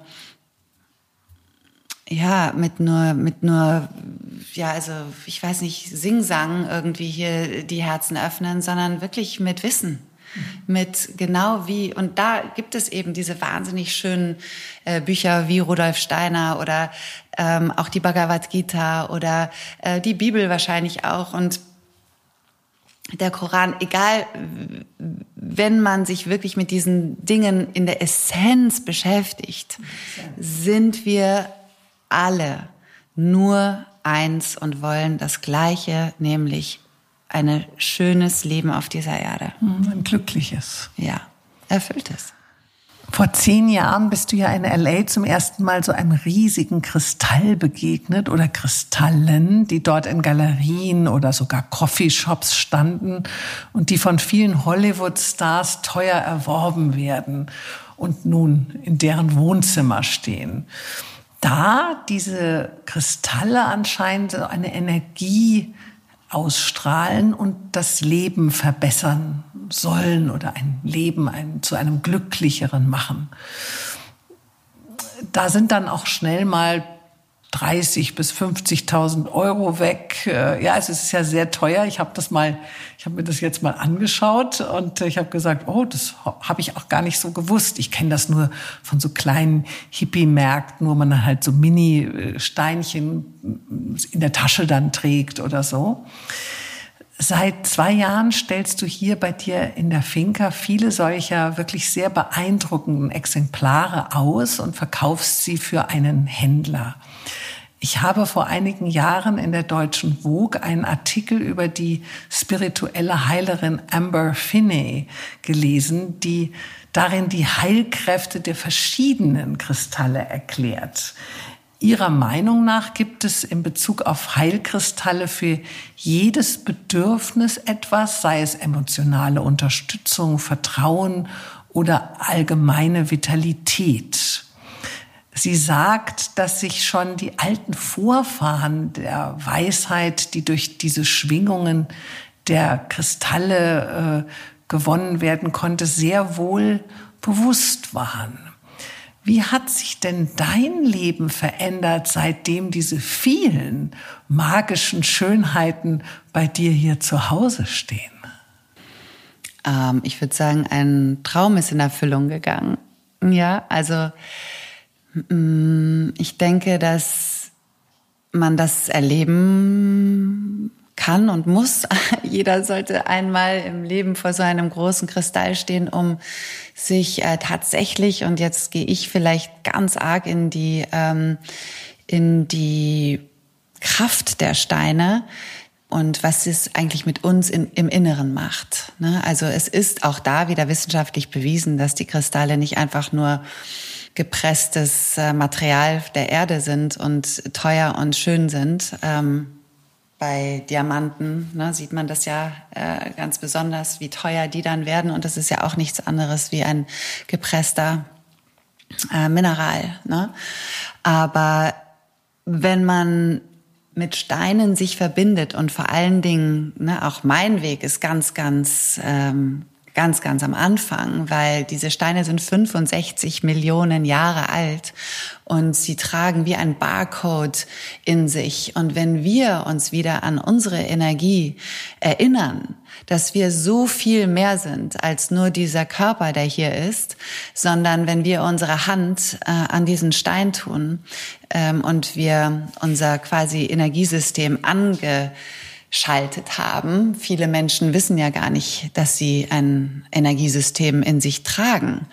Aber wenn man sich dessen wieder bewusst wird, und das ist das, was ähm, mich so interessiert, das ist äh, oder mich so ja interessiert, das in die Welt zu tragen, dieses Bewusstsein, was machen Kristalle jetzt in diesem Moment ähm, bei diesem Thema?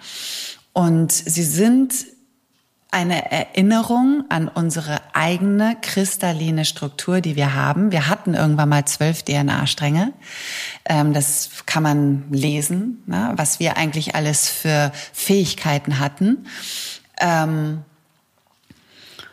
und wenn man die Kristalle, der eine nimmt sie erstmal nur für die Kunst, weil sie einfach nur von der Natur gemacht sind. Äh, jedes ist individuell. Der eine nimmt es für die Farbe, weil es schön im Raum aussieht und der andere weiß schon, dass wenn er sich mit den Kristallen verbindet, mit ihm wirklich auch ja, also kommuniziert in dem Sinne, dass da ein Austausch stattfindet, der ganz, ganz arg viel äh, Freude in sich äh, bringt. Ja, also das ist so wie wenn man ähm, jetzt zum Beispiel sein Lieblingsgericht im Kopf hat. Ja, wenn man die Augen jetzt schließt und sagt, ich rieche jetzt, ich weiß nicht, äh, die Kartoffelsuppe meiner Oma, ja, und was macht das in mir? Auf einmal habe ich dieses wahnsinnig weiche, friedvolle, selige Gefühl in mir drin und kann mir die Suppe schon fast vorstellen, ja. Und das ist der Energieträger für Entspannung, für Heilung, für die Liebe zum, ähm, zu sich selbst. Ne? Und das ist eigentlich nur ein, ein, äh, ein Erinnerungswerk, ähm, diese Kristalle. Und wir haben hier Kristalle bis zu zwei Millionen Euro. Oh. also sie sind ähm, Energie äh, in der pursten Form, äh, wenn sie, sag ich mal, sehr, sehr, sehr, sehr groß sind, dann bekommen sie auch nochmal einen anderen Wert. Ja, ist interessant, habe ich mir auch so in deinem Zusammenhang überlegt, dass wir immer das, was wir nicht sehen, nur dann glauben, wenn man es messen kann, wie zum Beispiel die Radioaktivität. Mhm. Ja, dann gibt es dann so ein Gerät und das schlägt dann aus und dann heißt es, oh, ganz gefährlich. Aber das, was man nicht so messen kann. Ja, man kann also zum Beispiel auch unsere Energie, also unsere Aura.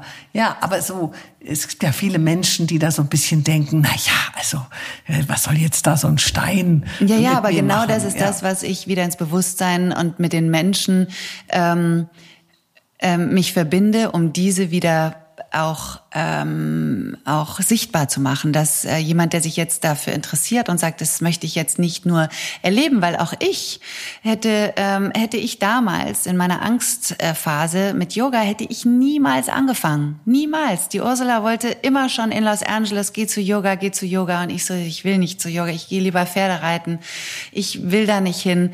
Und auch in der größten Angst, die ich hatte, was soll ich da ommen, summen, ähm, mir indische Lieder einprägen und und und. Aber dann, wenn man auf einmal sieht, dass dieses Biofeedback-Gerät mir messbar zeigt, dass wenn ich mich entspanne, mein Energiesystem sich entspannt und dann vor allen Dingen auch sich meine Welt im Außen verändert. Auf einmal kann ich wieder ähm, lächeln. Auf einmal lächelt jemand mir wieder zurück. Mhm. Das ist doch das, was, was, das ist doch das. Und wenn du mich anlächelst und wir sagen, oh, wir sind uns jetzt sympathisch, dann entsteht eine Freundschaft raus. Aber wenn ich dir jetzt, äh, keine Ahnung, äh, ja, sage, ja, ich kannst mein Haus sehen, aber dann gehst du wieder, dann kommst du nie wieder, ne, weil die Energie nicht da ist. Und die Steine, also der Stein hier, den, ähm, ich jetzt hier in der Hand halte, das ist der Shungit-Stein. Der hat mein Leben eigentlich maßstäblich verändert. Er ist ein schwarzer Stein, kommt aus einem See zwischen äh, Russland und Finnland. Der ist viel, viel größer als der Chiemsee. Also da gibt es jetzt richtige große Inseln in dem See. Ähm, da muss man Stunden mit dem Boot fahren. Und anstatt weiße Steine gibt es jetzt diese, mhm. Diese großen schwarzen Steine. Ne? Also anstatt weiße Kieselsteine gibt es überall diese schwarzen. Und dieser Stein ist wissenschaftlich belegt und bewiesen, dass der, der den Stein analysiert hat, den Nobelpreis bekommen hat für die Quantenanordnung der Fulle, also der Fullerene, der Kohlenstoffatome, die in diesem Stein als Quanten quasi Winkel so entsteht dieser Stein, ja, aus dieser, aus dieser Anordnung der Winkelung der Quantenphysik, Energie. Das bedeutet, er ist so kraftvoll in seiner Präsenz, dass alles das, was er nicht ist, nicht in seiner in seiner in seiner Umgebung existieren kann. So hat man ihn man nimmt ihn zum Baden, man nimmt ihn in, im Wasser. Es gibt in Russland gibt es ähm, Shungit-Räume, äh, wo die Leute sich aufladen, weil dann im Prinzip die Zellen in uns sich nach dieser, nach dieser Energie auch ekalibrieren. Das ist ein totaler Heilstein und das sind die Dinge, die mich faszinieren. Ja, diese alten, äh, dieses alte Wissen. Und ja, ich verstehe total. Wir sind in einer linkshirnigen Welt aufgewachsen. Wir müssen alles verstehen. Wir wollen Fakten. Wir wollen ja beweisen. beweisen. Und jetzt geht es aber ja, auf der einen Seite ja, man kann viele Dinge beweisen, aber auch wenn man anfängt, sich mit diesem äh, zu verbinden und anfängt, mehr loszulassen und mehr zu vertrauen, kommen ganz andere, ganz andere Mechanismen in Gang. Und deswegen sind diese Kristalle absolut wissenschaftlich belegt. Es gibt keinen, ähm, es gibt, es ist nicht einfach nur ein Glaube. Ich habe noch eine letzte Frage. Du bezeichnest deine Arbeit und dein Tun mit dem Begriff Bewusstseinsaktivistin. Worüber sollen sich denn die Menschen bewusster werden? Und was genau möchtest du in denen aktivieren, die zu dir kommen? Ja, ähm, also Bewusstsein für alles das schaffen, was ähm, eine Auswirkung für mein Leben und für das Leben meiner Lieben und der gesamten Welt ähm, beinhaltet. Ne? Also sich die Fragen des Lebens zu stellen, auf der einen Seite im Außen, aber ganz besonders das Bewusstsein im Inneren. Also ich habe ja ein ähm, Heilungsprogramm entwickelt, das heißt Reflection Quantum Healing Method und das gibt es ähm, auf der Webseite kimberlysteb.com zu finden. Und äh, das ist dreimal ein Elf-Wochen-Programm. Und ich kann es nur sagen, es ist eine, eine, eine Offerierung von meinem Weg, wie ich mir bewusst wurde, dass ich ein bewusster Mensch bin, dass es in mir ein Leitsystem, ein, ja, eine Kraft in mir gibt, die entdeckt werden möchte. Und wenn man sich auf diesen Weg begibt, sich selbst bewusst zu werden, was für eine Kraft wir im Inneren haben um dann stabil zu werden, um dann zu sagen, okay, jetzt weiß ich, wie ich atme, jetzt weiß ich, wie ich mich erden kann, jetzt weiß ich, was die Zirbeldrüse macht und jetzt weiß ich, was eine Aura ist und jetzt weiß ich, was die Chakren sind. Und im Prinzip ist das wie äh, Autofahren lernen. Ne? Also man geht in die Fahrschule und weiß zuerst mal gar nicht, äh, wie geht es mit dem, äh, mit dem Gas oder mit, dem, mit der Bremse und äh, jetzt muss ich in den Rückspiegel gucken und um Gottes Willen, jetzt muss ich stoppen. Und irgendwann, wenn man geübt hat und geübt hat und geübt hat, kann ich währenddessen, was man nicht darf, telefonieren, ich kann was trinken, ich kann was essen, ich kann einem Podcast zuhören.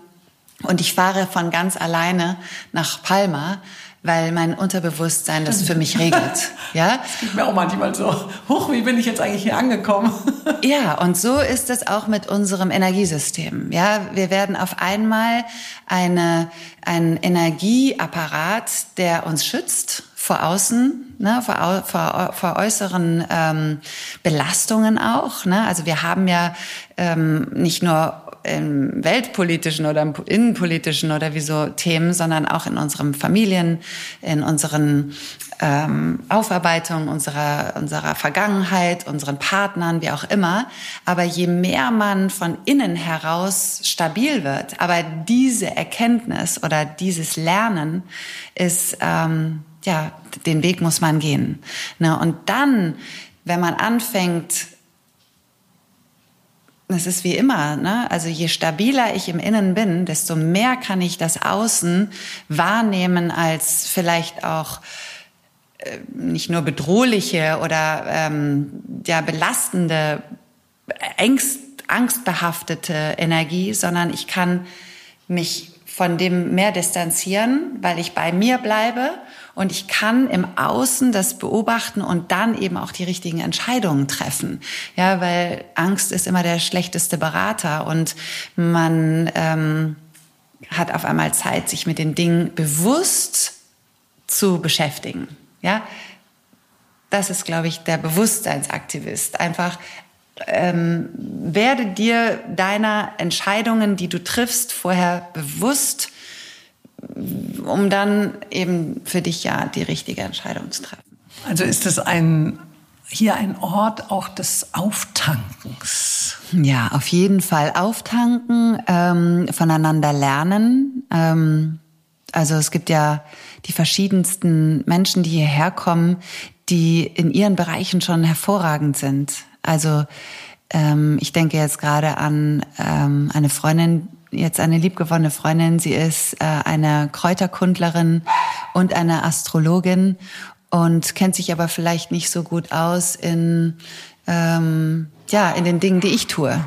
Ja und äh, da befruchten wir uns gegenseitig und können einfach dann voneinander sagen, Mensch, ich kann dich jetzt anrufen und dich was fragen, weil es wäre ich würde, ich könnte es mir nicht anmaßen, jetzt ihre 20 Jahre Kräuterkunde, die sie hat, ähm, innerhalb von einer Woche oder zwei zu lernen.